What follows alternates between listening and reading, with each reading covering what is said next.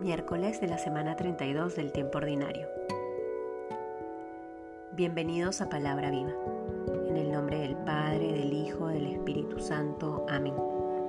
Del Evangelio según San Lucas, capítulo 17, versículos del 11 al 19.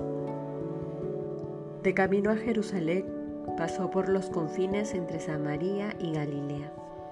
Al entrar en un pueblo, salieron a su encuentro diez hombres leprosos que se pararon a distancia y levantando la voz dijeron, Jesús, Maestro, ten compasión de nosotros.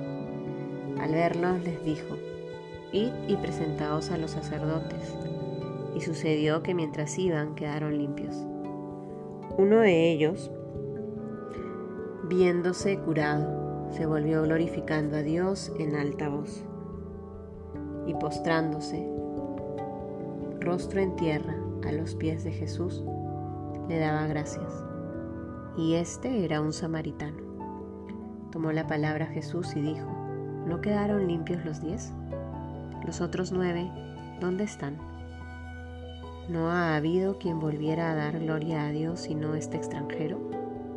Y le dijo, levántate y vete, tu fe te ha salvado. Palabra del Señor. Hoy escuchamos este pasaje que nos narra Lucas, en donde diez leprosos son curados. Y tiene distintos elementos que nos ayudan a comprender un poco más cómo estamos llamados a relacionarnos con el Señor. Son diez los leprosos que se acercan a Jesús y le reconocen como maestro. Le reconocen el poder que tiene para devolver la salud. Ellos por iniciativa propia gritan y le dicen, Jesús Maestro, ten compasión de nosotros. Buscan donde saben que pueden encontrar algo. Y el Señor, el Maestro, no los llama ni les hace algún gesto de su curación, del milagro que va a acontecer, sino más bien los manda a que vayan donde los sacerdotes. Id y presentaos a los sacerdotes.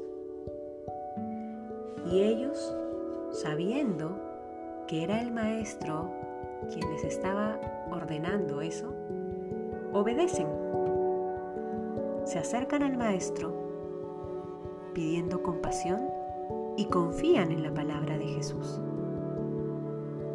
Se ponen en camino y se dirigen hacia los sacerdotes como, lo había, como se lo había dicho Jesús. Y mientras están caminando en ese camino de la obediencia, se dan cuenta que van quedando limpios.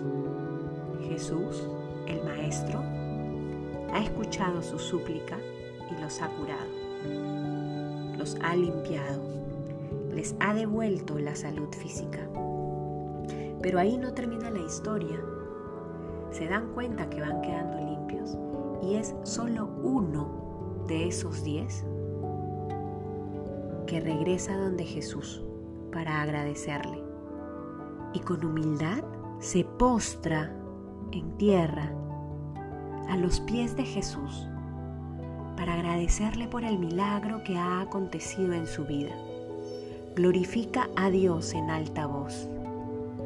Gritó para pedirle al Maestro el milagro, ten compasión de mí, y regresa a decir en voz alta que Dios merece la gloria. Y Jesús se cuestiona, ¿no eran diez a los que curé? Y solo ha regresado uno. Y el Señor termina esta historia con esta frase que se la dirige solo a este leproso curado. Levántate y vete, tu fe te ha salvado. Los diez quedaron limpios, los diez recuperaron su salud física, pero solo el que regresó a agradecer y glorificar a Dios, solo el que reconoció que en su indignidad Dios había hecho maravillas, acogió el don de la salvación. Tu fe te ha salvado. Pidámosle al Señor que en este día podamos obedecer a su palabra.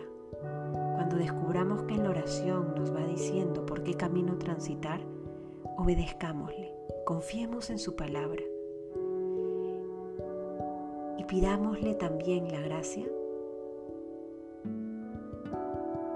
de no ser ingratos a su amor, de reconocer en todo momento que todo cuanto vivimos, todo cuanto tenemos, es porque Dios así lo quiere. Que podamos elevar siempre nuestra oración al cielo agradeciendo a Dios y que nuestra vida glorifique en todo momento a Dios. Y la mejor manera de glorificarlo es siendo testimonio de su amor en este mundo. Es sirviendo y amando a los otros. Aprendamos entonces lo que el Señor nos quiere decir hoy. Vivámoslo con fe, vivámoslo con esperanza, vivamos su Evangelio en caridad.